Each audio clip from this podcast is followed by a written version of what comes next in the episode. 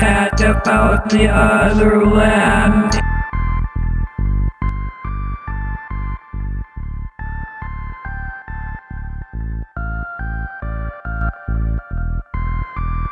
Herzlich willkommen zum Otherland Podcast.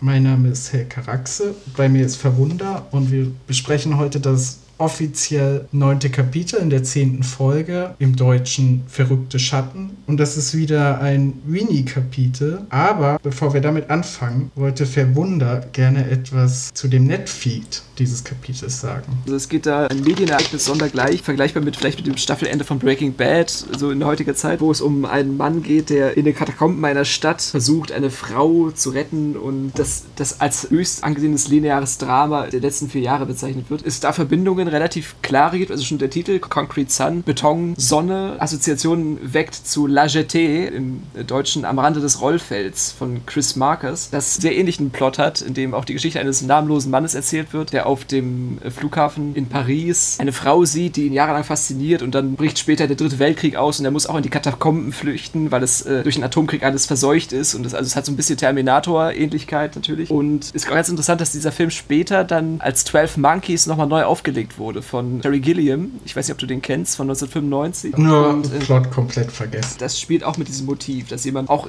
einen Zeitreisefilm hat und auf einer Organisation, die in die Vergangenheit zurückgeschickt wird und auch irgendwo im Untergrund wühlen muss und seine eigene Vergangenheit und eben der Zukunft der Menschheit, die dann immer auf dem Spiel steht. La GT wiederum auch von Vertigo inspiriert ist und das ist ja auch wieder so ein Zeitreisespiel von Hitchcock noch davor. Man sieht, die Themen scheinen uns nicht auszugehen, aber man realisiert doch stärker, als es den Anschein hat und man hängt immer wieder eine Kopie an die nächste und verändert dann so ein bisschen immer die Perspektive. Also als schöne Metapher zu sehen, dass manche Sachen sich eben doch nicht so sehr ändern, wie man meint. Wie gesagt, und dann steigen wir ein mit Rini, genau. Sie versucht sich dann daran, ein virtuelles Environment wieder aufzubauen. Das hatten wir, glaube ich, häufiger schon mal, dass sie so Testübungen macht mit Xabu am Anfang eines Kapitels. So Quadrate aufbaut erstmal. Relativ unspektakulär. Das ist ein bewährter Einstieg auf jeden Fall, dass sie sich vorbereiten quasi auf etwas. Diesmal bereiten sie sich natürlich auf den alles, äh, nicht den alles Entscheidenden, aber auf die Rückkehr in den inneren Distrikt vor, wo sie ja Mr. Jace aufsuchen wollen, um dort nach Hinweisen zu suchen. Und wir erinnern uns, dass Xabu Winnie um Vorbereitungszeit gebeten hat, auch eben vor allem aus Eigeninteresse, damit er mitkam. Winnie hat das im Prinzip wie beim letzten Mal gemacht. Sie hat sich Alibi. Decknamen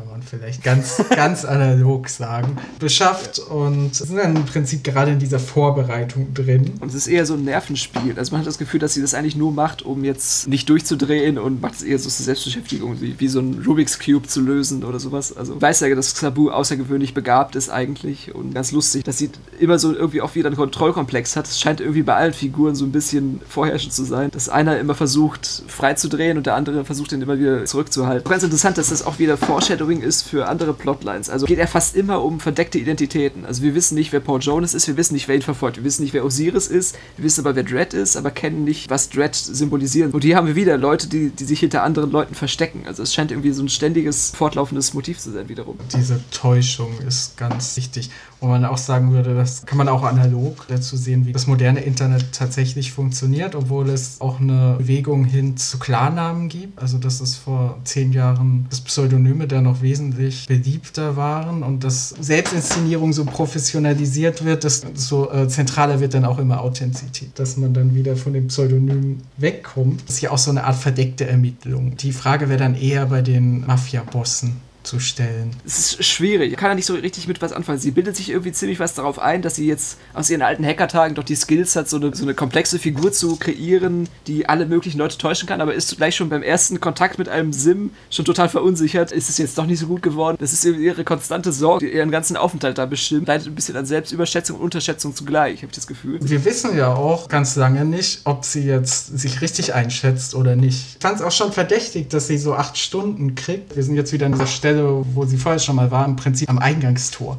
des inneren Distriktes. Wie wir uns erinnern, muss man sich dort anmelden und man bekommt dann eine Zeit zugewiesen. Man bekommt eine Zeit für die Tätigkeit zugewiesen, die man da angibt. Letztes Mal hatte sie 20 Minuten und jetzt bekommt sie 8 Stunden und fällt ihr selber auf. Ich habe nicht das Gefühl, dass sie einen Verdacht hat. Ihr fällt schon auf, dass das extrem großzügig ist und normalerweise versucht man eben, ich glaube, das wurde im letzten Mal erklärt, versucht man den Pöbel möglichst schnell wieder wieder rauszubekommen. Gibt dann möglichst kurze Zeiten, aber sie bekommt eben diese acht Stunden und sie sagt eben, sie möchte irgendwas warten. Sie geht da diesmal auch nicht als Neureiche rein oder so, sondern wieder mit so einem Auftrag als Fremdkörper. Ganz interessant, wir bekommen jetzt auch etwas mehr davon mit, in welchem Outfit oder mit welchem Equipment sie in diese Welt einsteigt. Es gibt dieses VR-Set, das jetzt von der Polytechnischen Hochschule da jetzt benutzt wird, also die nennen es immer nur Poly. Und wird ja so reingehängt wie äh, an diesen Kirmes-Trampolinen mit so einem Harnisch, so einem Geschirr vor der Brust, in alle drei Bewegungsrichtungen so durch den Raum gezerrt von der Input. Also es ist auch nicht so ganz angenehm, das acht Stunden lang zu machen, kann ich mir vorstellen. In so einem Geschirr zu sitzen, ist ja beim Klettern schon extrem an der Grenze. Der, der Kommentar,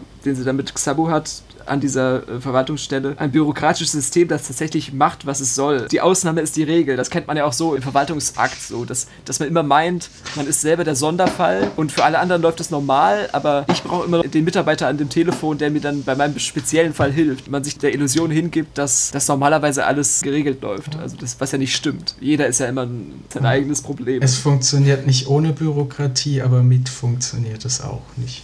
Wenigstens gibt es Verbeamtete, die dann immer noch sagen können, ich bin unersetzlich, weil die Leistung ihres Systems so schlecht ist, dass sie ständig gegensteuern müssen. Und die haben ja auch kein Interesse daran, das zu verbessern eigentlich. Das Interessante ist ja eigentlich auch wieder, was Sweeney letztes Mal schon angeordnet hat, dass diese bürokratischen Prozesse im Prinzip in das Digitale übertragen werden. Und äh, gerade an so einer Stelle, wo das eigentlich auch einen Automatismus machen könnte, es wird so als reine Foltermaßnahme verwendet, so gefühlt. Ja. Also du stehst da ewig in der Schlange, weiß nicht, ob du reinkommst und währenddessen wird dir schon Geld abgebucht. Das kennzeichnet dich natürlich auch nochmal als Pöbel. Also du kannst ja nicht einfach durch den Hintereingang rein, sondern du musst quasi ja. Mitarbeiteraufzug verwenden. Anscheinend ist Steven doch durch den Versorgungsschacht geklettert, dann äh, steigt er auch ihr Ansehen und ihre Hochachtung vor ihrem Bruder und seinen Fähigkeiten. Merkt man dann auch, dass es doch etwas schwieriger ist und man nicht so ohne weiteres da reinkommt und er dann bei Mr. Jace so ein- und ausgeht. Der hat offensichtlich die Backdoor gefunden. Und man merkt es auch nachher noch, wie überwältigend diese Animationen sind, dass Steven da ganz anders abgehärtet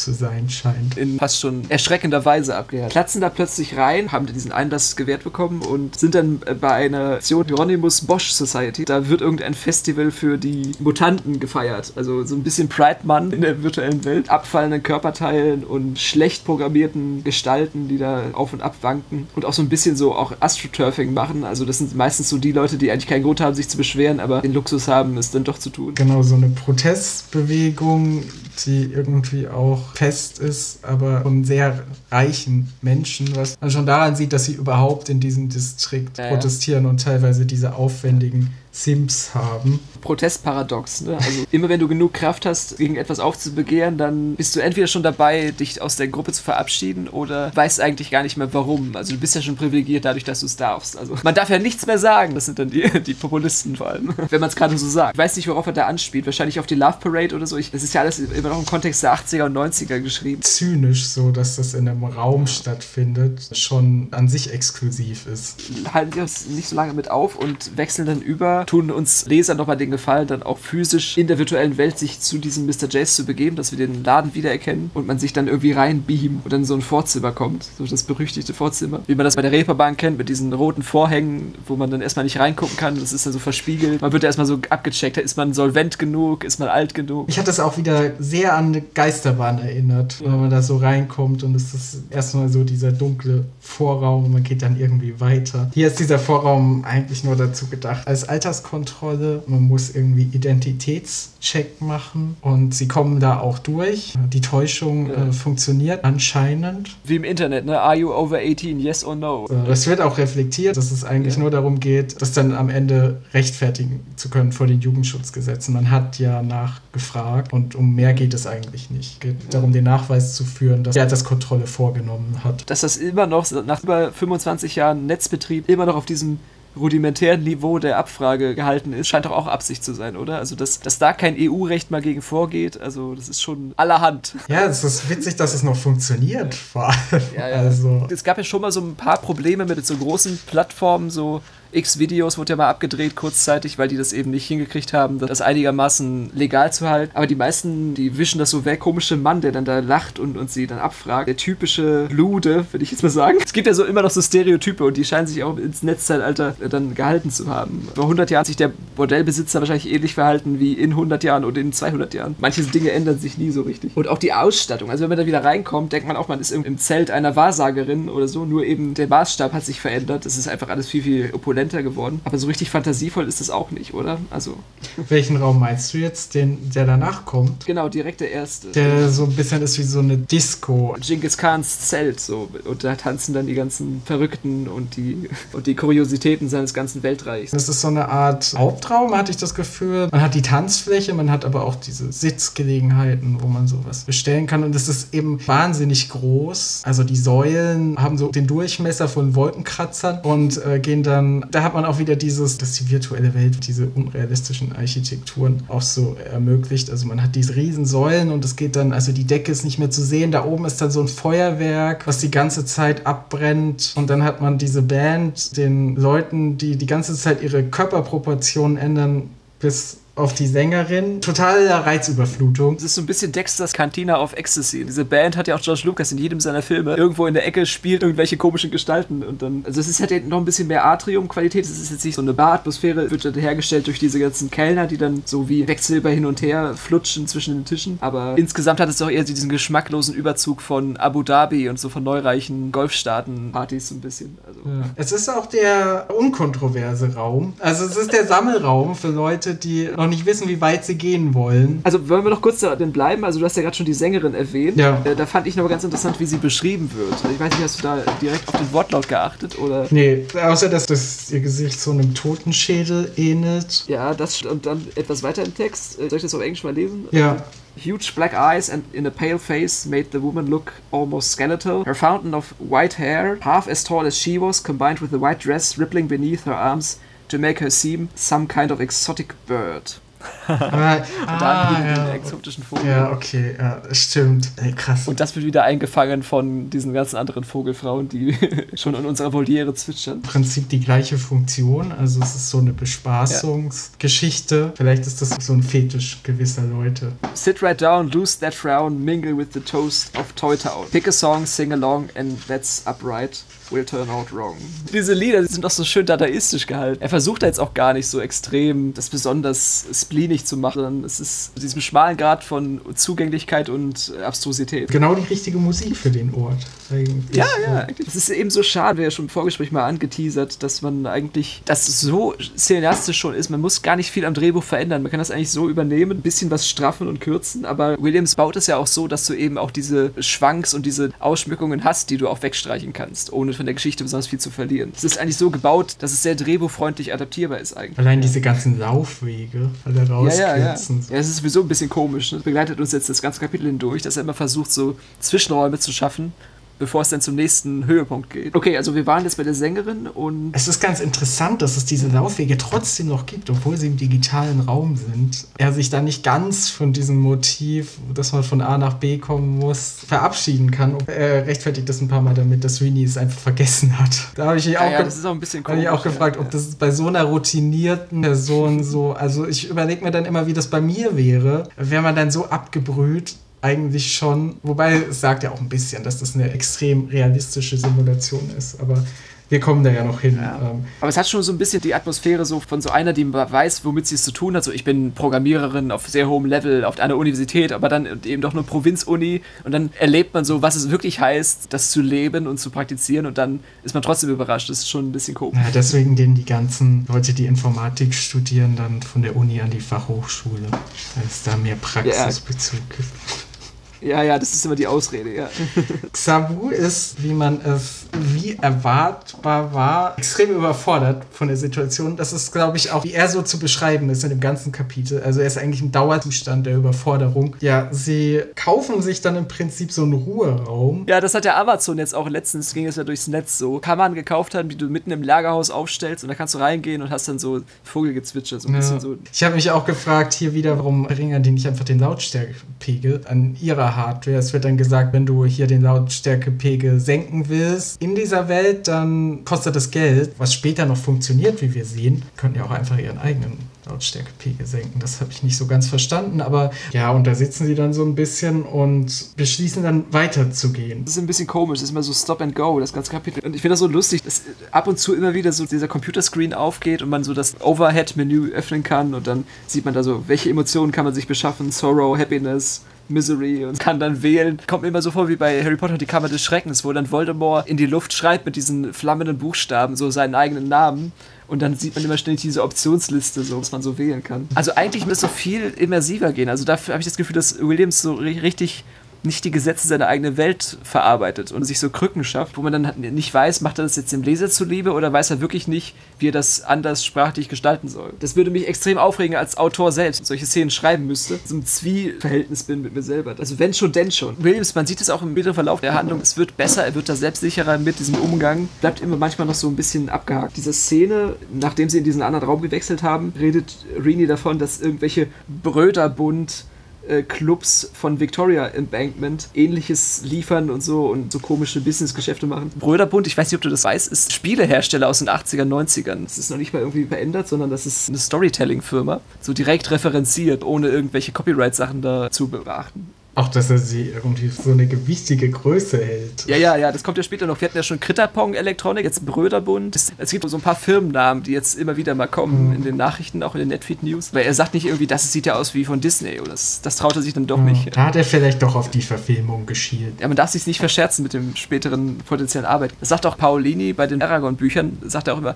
ich bin froh, dass es überhaupt verfilmt wurde. Und dann sieht man, das Augenlid so leicht runterzieht. So. Ja, bestimmt. Also sie, sie redet Xabu ein, dass es immer noch eine Illusion ist. Genau, das zieht sich auch so ein bisschen durch. Und sie springen dann in diesen Pool. Also das ist ein Ruheraum mit Klingenbecken praktisch. Der grenzt so an ihrem Ruheraum. Sie sehen da ja. dieses Licht und dieses Licht ist wohl so ein Symbol, auf das man sich geeinigt hat. Entspricht wohl so einer DIN-Norm. Dieses Licht, also sehen sie, glaube ich, am Grund des Beckens und das sagt einem im Prinzip, dass es da weitergeht. Deswegen springen sie da rein rein und Xabu hat eigentlich die ganze Zeit diese Schwierigkeiten, dass er die Realität nicht mehr mit VR auseinanderhalten kann, was, wie wir mhm. gleich noch sehen, auch ein Trauma zurückgeht, unter anderem mit einem Krokodil. Ja. Da haben wir wieder die Krokodile, die hatten wir schon in der letzten Folge. Möglicherweise bahnt sich da noch ein Konflikt in der Zukunft an, aber. Man munkelt, man munkelt, aber es ist lustig, dass gerade die Drohung, die Siris nur verheißt, Xabu tatsächlich so widerfahren ist. Es ist schon so ein bisschen poetische Logik. Sie springen da in dieses Becken und kommen dann an eine Art Tür, wo sie im Prinzip ein Menü haben, wo sie einstellen können, wo sie hin möchten. Und sie versuchen dann wie Steven zu denken und wählen dann natürlich das Inferno. Also das ist nur als Inferno ausgeschildert. Sie sind immer noch unter Wasser. Die Wasserwelt verändert sich dann so ein bisschen. Vorher war sie so harmonisch, Fischschwärme, ganz hübsch. Und dann hat Rini so einen ganz komischen Ausbruch von Rassismus irgendwie, von Alltagsrassismus, wo sie sich so wundert, warum Xabu weiß, wie die Sonne von weit unten in einem Wasserbett ja, aussieht. So.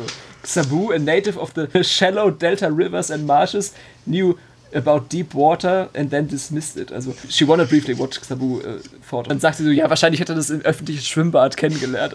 Also, das finde ich irgendwie so richtig äh, out of character fast schon. Also, selbst wenn es nur, nur das Flussdelta ist, heißt es ja nicht, dass man das nicht auch erleben kann, was man im Schwimmbad erleben kann. Also 3,80 Meter tief ist so ein Durchschnittsschwimmbad. Ja, vor allem ist es ja irgendwie. Also, er hat ja jetzt diesen unbegrenzten Zugriff auf Wissen schon etwas ja. länger. Könnte man auch sie fragen, lebt sie an einem Fluss, in den sie reinspringen ja. kann? Oder könnte sie das ja. nicht irgendwo anders auch ja, so.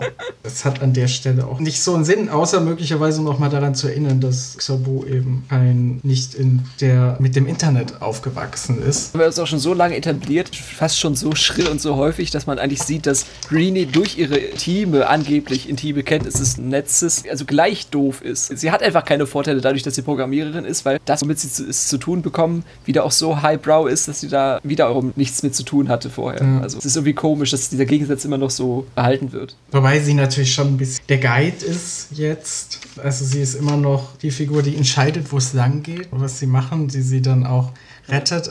Aber am Ende hat sie auch nicht so viel gebracht. Das ist ein bisschen wie bei den Pfadfindern, so du mit dem Pfadfinder durch den Wald läufst und er dann am Moos des Baumes erkennt, wo Norden ist und dann sagt er hier lang und tief in seinem Inneren weiß er auch nicht, wo es lang geht. Kommt dann so eine Verfolgungssequenz. Also erstmal sieht das wie so ein Urzeitkrokodil aus, hatte ich das Gefühl, wie so ein Wassersaurier oder so. Also sie sind immer noch im Wasser und er verfolgt sie dann, aber die Szenerie hat sich geändert. Relativ klischeehafte Hölle, wie man sich das so vorstellt. Hier ist es so im kochenden Wasser, da unten sind so ein bisschen Vulkane und sie schwimmen dann nach oben und werden von diesem krokodilartigen Wesen verfolgt. Und Rini kommt irgendwann auf die, sie ja springen kann. Sie muss sich nicht körperlich bewegen, sondern kann zu einem Ort springen. Und so entkommen sie dann auch diesem Wesen. Sie merken irgendwann, dass das nur der Hals ist und dieses Geschöpf noch viel größer. Und sie schaffen Ja. es dann irgendwann an Land und durch eine Tür und dort erfährt man dann, Xabu ist, als sie dieses Geschöpf sehen, gelingt es ihm nicht mehr so Trennung zu machen zwischen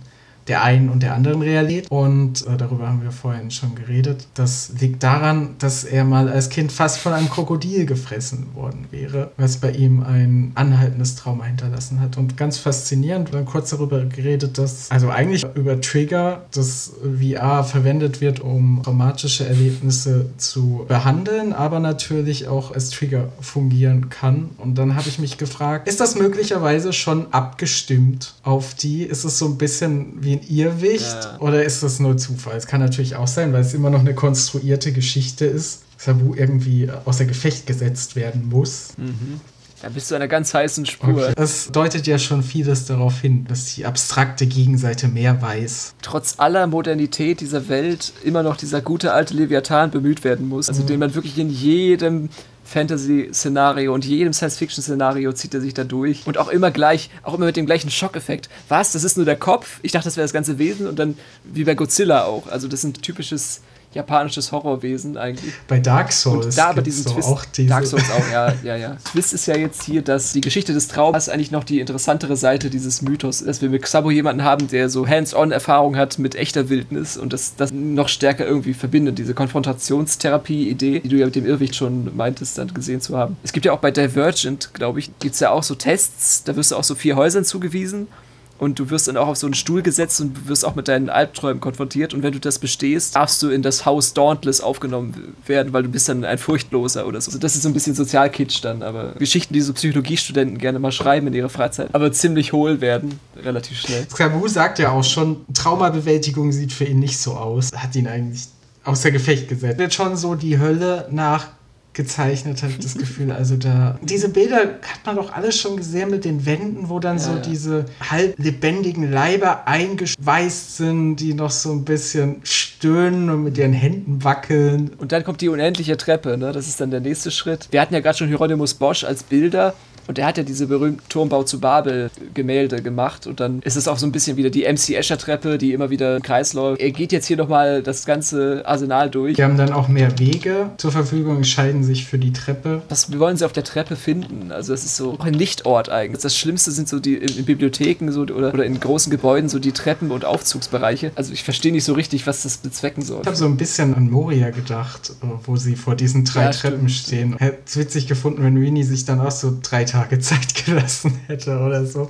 Ich glaube, ihre Motivation hier ist, dass sie Sabu erstmal nicht mehr zumuten möchte. Sie sagt dann, glaube ich, auch Treppe klingt am wenigsten gefährlich. Genau, sie gehen dann diese Treppe darunter. Es ist auch so ein bisschen Inferno bei Dante gibt es diese Treppe, glaube ich, auch. Diese Seelen runterkommen und ja, das ist im Prinzip das Gleiche. Also, da laufen Geister auf dieser Treppe, die sie nicht so richtig wahrnehmen, die so in ihrer eigenen Welt sind. Hat man auch schon hundertmal gesehen, die, die abwesende Seele so und werden auch keine Gefahr da und sie laufen immer weiter diese Treppe hinab, bis sie dann jemanden treffen. Und drei Leute. Gerade noch mal den Namen herauszufinden, weil Drimbello heißt Genau. der, der Hauptmann und dann Pavar-Manna. Also er hat es auch mit Zungenbrechern, ne? Und die sind irgendwie gekleidet so ein bisschen wie Anubis, ne? In dem vorherigen Kapitel. Der dunkelhäutige Halbgötter so. Und er ist das Nilpferd. Er wird jetzt so ein bisschen so als Touri-Führer kann man vielleicht sagen, etabliert. Also diese zwei Männer sind Gäste. Also es wird so als Zufall inszeniert. Die treffen sich einfach auf dieser Treppe. Rini und Sabu schließen sich dann der Gruppe an, besuchen dann das gelbe Zimmer. Das rote Zimmer, der Traum der roten Kammer ist, glaube ich, auch irgendeine chinesische Nationalerzählung. Die rote Kammer ist immer so ein Codewort und gelbes Zimmer und das sind eigentlich immer so Folterkammern. Ich finde, dass es Williams eh mit Farben hat. Ich weiß nicht, ob das die deutsche Übersetzung ist, aber der erste Band, allein wie er diese Bände genannt hat, so Stadt der goldenen Schatten,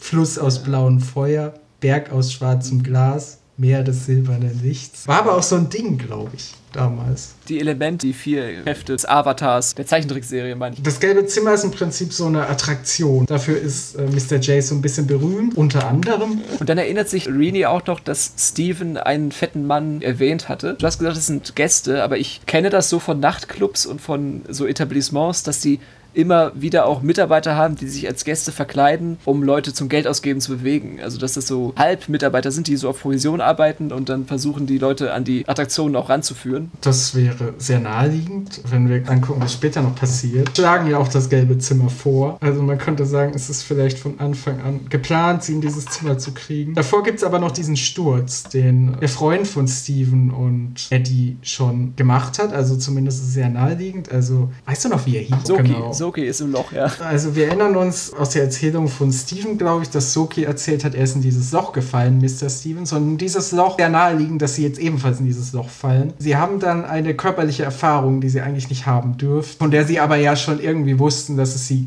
geben könnte. Sie mhm. spüren nämlich den Fall, wie der Fall im Prinzip ihre Organe nach oben schiebt. Kennt jeder. Dürften das eigentlich aber nicht. Das ist wahrscheinlich auch so ein Zeichen, dass sie jetzt an der Richtquelle sind. Und sie landen dann in diesem gelben Zimmer. Ja, wie würdest du das am ehesten beschreiben? Opernhaus, dachte ich. Wieder so karikaturesk in alle Dimensionen erweitert. Schwierig. Also es ist eher so ein Nummernrevue, hat man früher gesagt. Als Zirkusse kleiner waren und man immer so eine Bühne hatte, immer so eine neue Kuriosität gezerrt wurde. So die bärtige Dame, der Gewichtheber und sowas. Nur eben hier mit einer Frau, die einen Striptease macht, aber nicht ihre Klamotten auszieht, sondern ihre Haut und Standard eigentlich. Was hier natürlich wieder ganz klar durchkommt, ist so die Message. Da ist so irgendwie ein reiches Publikum, das, das extrem abgestumpft ist und das noch irgendwie bespielt werden muss. Dann überlegt man sich, was ist an so einem Ort, was erregt die meiste Aufmerksamkeit? Möglicherweise das kleine Stück Unschuld, wie das, glaube ich, im Deutschen genannt wird. Ja, das hattest du in Kapitel, weiß ich nicht, drei oder vier fotografia schon mal bemerkt in einem ganz anderen Zusammenhang, dass darauf, dass das Internet irgendwie fixiert ist, sich darum irgendwie alles zentriert. Dem wird jetzt auch Rechnung getragen. Es kommt jetzt auch genau zu diesem Unglück. Also ich hatte auch irgendwie an Braveheart gedacht, diese legendäre Schlussszene, wo es ja dem Helden auch auf ähnliche Weise widerfährt, dass er dann buchstäblich auseinandergenommen wird und dass man dann eh die ganzen Geheimnisse und Fetische, die so in einem gesunden Volkskörper versteckt sind, sie durch das Internet so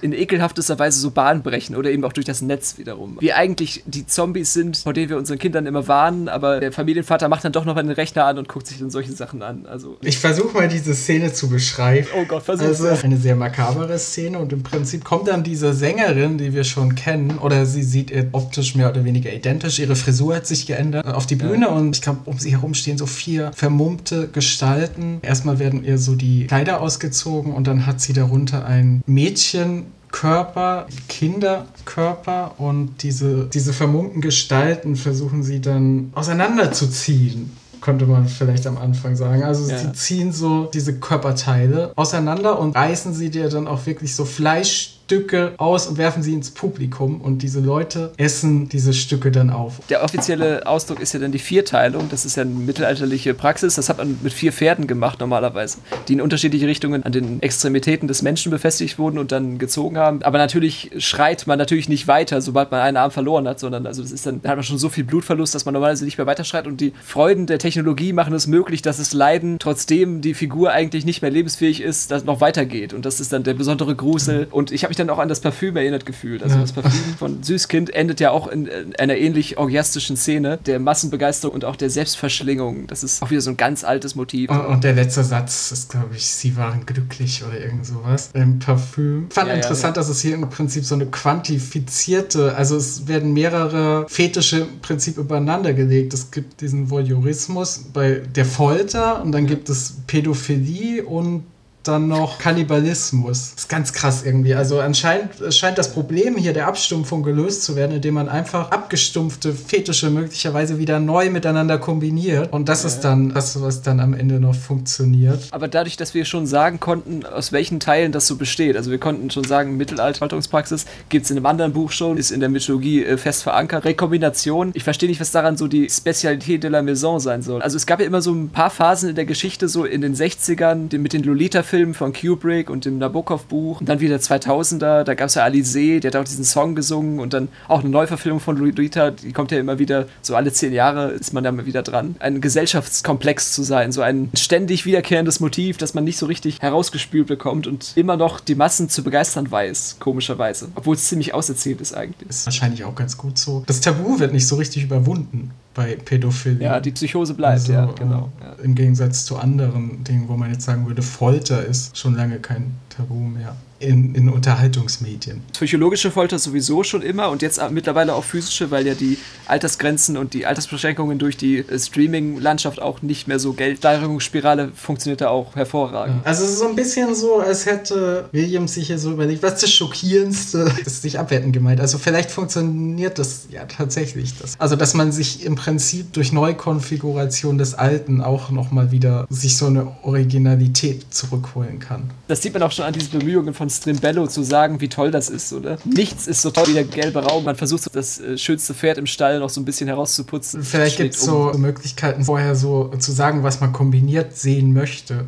So. Wie bei so einer Charaktererstellung, so kannst du so auf Reglern so bestimmen. Mehr Kannibalismus, weniger, mehr nackte Haut, weniger. Der Altersregler. Und man kann so einstellen, was man nicht sehen möchte. Das ist immer das Wichtigste, ja, stimmt. Und dann kommt ja im Prinzip dieser Twist, dass Weenie erfährt, dass ihre Identität bekannt ist. Timbello sagt zumindest sowas in die Richtung, dass er sagt, ich weiß, wer du bist und du bleibst jetzt hier. Hier ist sie jetzt an dem Punkt, wo sie eigentlich nur noch Sabu finden möchte. Die wurden so ein bisschen getrennt voneinander, raus. Simbello ist aber, der so bei ihr steht, lässt sie aber nicht. Also er sagt, du guckst dir das jetzt an und er ist noch so halb in seiner Lüge drin. Also er sagt schon, ich weiß, wer du bist, aber er sagt auch noch, guck dir das mal an, dann hast du viel zu erzählen. Also wir hatten es ja vorher so ein bisschen mit Hypnose, dass das möglicherweise etwas sein könnte oder eben mit diesen Lichtmustern. Und möglicherweise ist es jetzt wichtig, dass Sweeney das zu Ende sieht. Das ist auf jeden Fall so sein Anliegen, dass sie es zu Ende sieht. Und sie erinnert sich aber plötzlich, dass sie warpen kann. Und sie benutzt dann im Prinzip was aus ihrer Hackerzeit, indem sie dann eben entkommt, aber was eigentlich auch wieder nur so springen ist. Also was sie schon die ganze Zeit gemacht hat. Glitch ist das eigentlich, ne? So, sie glitscht so ein bisschen aus mir Ja. raus. Das Kapitel endet dann im Prinzip damit, dass Xabu plötzlich verschwunden ist. Der kleine Mann war weg. Wiederum entsprechen alle ihren Rollen. Also sie sucht jetzt nicht mehr nach Steven, sie sucht jetzt nach Sabu und Reedy bleibt in ihrer Paranoia gefangen und es gibt jetzt nicht noch den Twist. Williams meinte schon mit, mit dieser Show, mit der Performance, hat er jetzt schon die Erwartungen auf den Kopf gestellt oder buchstäblich. Er ähnelt wieder alten äh, Erzählmustern, die Williams auch schon etabliert hat und das wird jetzt eben fortgesetzt und leitet dann über in den nächsten Teil, den nächsten großen Buchteil. Also die ersten neun Kapitel sind so eine geschlossene Einheit, könnte man sagen. So der erste Sprung ins kalte Wasser eigentlich dieser virtuellen Welt. Man kann jetzt nicht sagen, Weenie hat so die zweite Person auf dem Gewissen, aber es ist jetzt schon die Ausgangslage hier ist Sabu auf jeden Fall auf dem Gewissen. Kann man, glaube ich, schon sagen, dass das ihre Schuld ist. Sie hat ja auch irgendwie gemerkt, dass es ihm nicht gut tut, aber hat auch nicht abgebrochen. Da bin ich mal gespannt, was das dann noch so für sie bedeutet. Vielleicht findet sie ihn ja auch auf den nächsten zwei Seiten schon wieder. Kann natürlich auch sein. Und verliert ihn dann wieder auf Ja. nächsten zwei Seiten und findet ihn wieder. Diese Dreigestalt, diese Pavamana-Brüder und auch der Strimbello, auch das ist wieder gutes Foreshadowing. Also die tauchen auch wieder auf in einer anderen Funktion wieder. Also Williams macht das hier doch geschickter, als es erstmal den Anschein hat. Also man hat das Gefühl, man, man hat jetzt die Hetzjagd nochmal neu mit, aber es sind schon einige Parameter verändert. Steht ja jetzt so die Behauptung im Raum, dass das äh, Strimbello weiß, wer sie sind. Aber jeder, der da hingeht, hat eine verdeckte Identität. Also man kann ja immer sagen, du bist Es könnte natürlich auch zur Show gehören. ja, eigentlich schon, ja, ja. Das kennt man ja auch. Kennst du den Film The Game zufällig? Michael Douglas. Von 1997 ist der. Und das ist eine Sache, da kriegt er ein Geburtstagsgeschenk von seinen besten Freunden. Und dann ist es aber so ein Spiel des Lebens. Das ist dann auch so. Ah, doch. Bis doch, zum Tode ja. geht's dann. Ich erinnere mich. Doch, Und- ja. Ja, kriegt er doch zum Schluss mit so einer Glaskuppel und landet dann mitten auf seiner eigenen Geburtstagsparty. Und die sagen dann alle so Überraschung. Und kurz davor wurde er von seiner Tochter mit der Waffe bedroht. Eigentlich wäre es konsequent, wenn Mr. Jace auch darauf vorbereitet ist, dass manche Kunden die volle Packung nicht direkt aushalten und man dann eben so sekundäre Horrorerlebnisse mit einbaut, dass der Fetisch dann eben modifiziert wird. Also manche Voyeure stehen ja auch darauf, erwischt zu werden. Was ich mir auch noch überlegt habe, das ist ja jetzt schon die zweite Hölle, die wir besuchen. Und ich habe mich gefragt, gibt es ja irgendwo einen Raum, der aussieht wie ein Schlachtfeld, möglicherweise? Oder, also das kannst du mir jetzt nicht beantworten, so. Gibt es Leute, die sind für immer darin gefangen oder die verlieren einfach ihr Zeitgefühl? Zumal es einmal wird es eben hier metaphorisch verwendet und einmal ja auch nicht so was Spezielles, dass man jetzt sagen könnte. Diese Verbindung hier hergestellt, aber zurückgeht. Wobei ja nicht Hölle gesagt wird, sondern Inferno. Inferno ist die Hölle eigentlich. Ja, aber die Komödie ist ja nicht die Komödie, es ist ja die Divina Commedia. Commedia dell'arte. Es gibt ja auch noch so Übersetzungstücken immer übrig bleiben. Das, ich, Ja, da hat ja Dan Brown auch schon seine Romane draus zusammengeschustert. Erst den Da Vinci Code, dann Sakrileg, Illuminatis, dann auch noch Inferno mit rein. Das spielt er dann auch folgerichtig in Florenz. Ich sehe hier vieles, was in anderer Form schon dargeboten wurde, aber hier bekommt man das eben so als Gesamtpaket geliefert und noch mit einem Twist, dass man es auch mal durchzieht. Also ich finde es sehr mutig von Williams, hier nochmal die erzählerische Facette wieder in eine ganz andere Richtung zu verschieben. Dass er eben sagt, ich kann sowas wie Midland, ich kann sowas wie Erster Weltkrieg, ich kann sowas wie wir mal Sozialdrama in Südafrika, aber ich kann auch Hardcore-SM-Zeug. kann Universitätsalltag. Ja, ja, ja, ja. Ich hab sie alle in der Tasche. Die Hölle ist natürlich auch stark mit dieser Fetisch-Idee und mit der Idee des Verbotenen verknüpft. Einmal in Form von dem, was man sagen kann, der unendlichen Qualen so. Und einmal aber auch im kollektiven Gedächtnis als Ort, äh, der gerade durch das Verbotene reizvoll wird. Die Version der Hölle. Und das Traurige an dieser Version der Hölle ist ja immer, dass sobald man hinsieht, die Illusion auch schon wieder verschwimmt. Und es ist entweder nicht so gruselig, wie man dachte, oder es ist gruseliger, als man dachte, aber es trifft eigentlich nie so direkt das, was man sich eigentlich darunter vorgestellt hat. Also es gibt ja von Niklas Luhmann immer diese berühmte Karte in seinem großen Zettelkasten, also ist ein Soziologe in Deutschland, der dann auch gesagt hat, die Leute kommen und gucken sich diesen Zettelkasten an und sie sehen alles und doch nichts, wie bei einem Porno. Ne? Das ist dann diese berühmte Formulierung. Und es ist ja genauso, man hofft, man sieht da jetzt etwas noch nie zuvor da gewesen ist, aber dann ist es immer doch immer die ewige Wiederkehr des Gleichen und leichte Modifikationen sollen jetzt den Ausschlag geben. Die große Enttäuschung, die solche Sachen auch immer haben, also auch wenn man so durch die Reeperbahn mal läuft oder überhaupt sich so, so am Amüsiervierteln mal nähert, eigentlich eher angeekelt heutzutage. Oder man ist eher konsterniert davon, dass es sowas überhaupt, das darf man doch nicht. Das ist, herrscht, äh, man ist immer in so einer stetigen Panik eigentlich. Die kriegt man nicht so richtig raus, auch durch das Internet nicht. Die Scham ist immer noch das Überwiegende. Eigentlich nur zusammengesetzt aus Dingen, die man schon kennt. Ja. Also es ist nicht das. Äh, Ja. Soll es auch ein bisschen entkräften. Also, wenn es zu außergewöhnlich ist, dann fehlt auch wieder der Bezugsrahmen. Weiß man auch nicht mehr, was man davon halten soll. Und dann kann man es auch nicht richtig bewerben. Das ist sehr schwierig. Also, Ja, würde ich auch sagen. Es ist literarisch auch einfacher, so Sachen zu nehmen, wo man weiß, die sind tabuisiert. Trotzdem muss ich sagen, dass es mich schon, bevor hätte ich gesagt, es könnte es auch als Jugendroman lesen. Jetzt Ja, würde ich sagen, gut, es gibt auch in Jugendromanen sehr explizite Dinge. Hier wird auf jeden Fall ein, ein Niveau erreicht an Abschreckung, das vorher nicht gab. obwohl man ja dann wiederum sozialpädagogisch einwerfen könnte, dass so eine Geschichte wie Twilight mit jemandem, der jemand anderen gaslightet und irgendwie so auf so einen Psychotrip schickt und meint, ich liebe dich, Bella, ich werde alles für dich tun, ich werde dich umbringen für dich. Das ist für kleine Mädchen vielleicht eigentlich noch viel verschreckender, weil es noch äh, lebenswirklicher ist, als solche abgedrehten Fantasien, wo es sofort sagt, das ist eine ganz andere Schublade. Den Dissens darüber, was ist eigentlich schlimmer, so die Alltagsgemeinheit, Mobbing auf dem Schulhof oder eben so Ja. äh, wirkliche, also Fantasy in äh, High-Fantasy-Bereich. Da ist man wieder beim Porno. Geht es um das Soziale oder um das Visuelle, körperliche am Ende? Ja, und das geht meistens überhaupt nicht zusammen. Das ist das Problem, das äh, große Erzählerische auch. Interessant, dass er das auch nochmal äh, mit in den Anfang packt, finde ich von Williams auch irgendwie. State, das ist jetzt mein Einstieg. Willkommen in meiner Hölle, die ich jetzt hier nach meinem Gusto gestalte. Ich bin auch Ja. gespannt, ob es noch weitergeht mit dieser Hölle oder ob es dann, ob wir dann so einen Cut haben. Er öffnet jetzt auch wieder mit einem weiteren Gedicht. Also wir hatten jetzt ja E.E. Cummings, das war ja das Universum nebenan. Hatten wir jetzt fast schon in all seinen Schrecklichkeiten ausgemessen und jetzt kommt der Traum des Roten Königs als nächstes. Was natürlich ganz stark auf Alice im Wunderland anspielt. Und man ist jetzt eben in den Kaninchenbau gefallen und muss sich jetzt damit Ja. auseinandersetzen, dass Es das. ist auch der Traum des Roten Königs. Ist das dann so eine Realität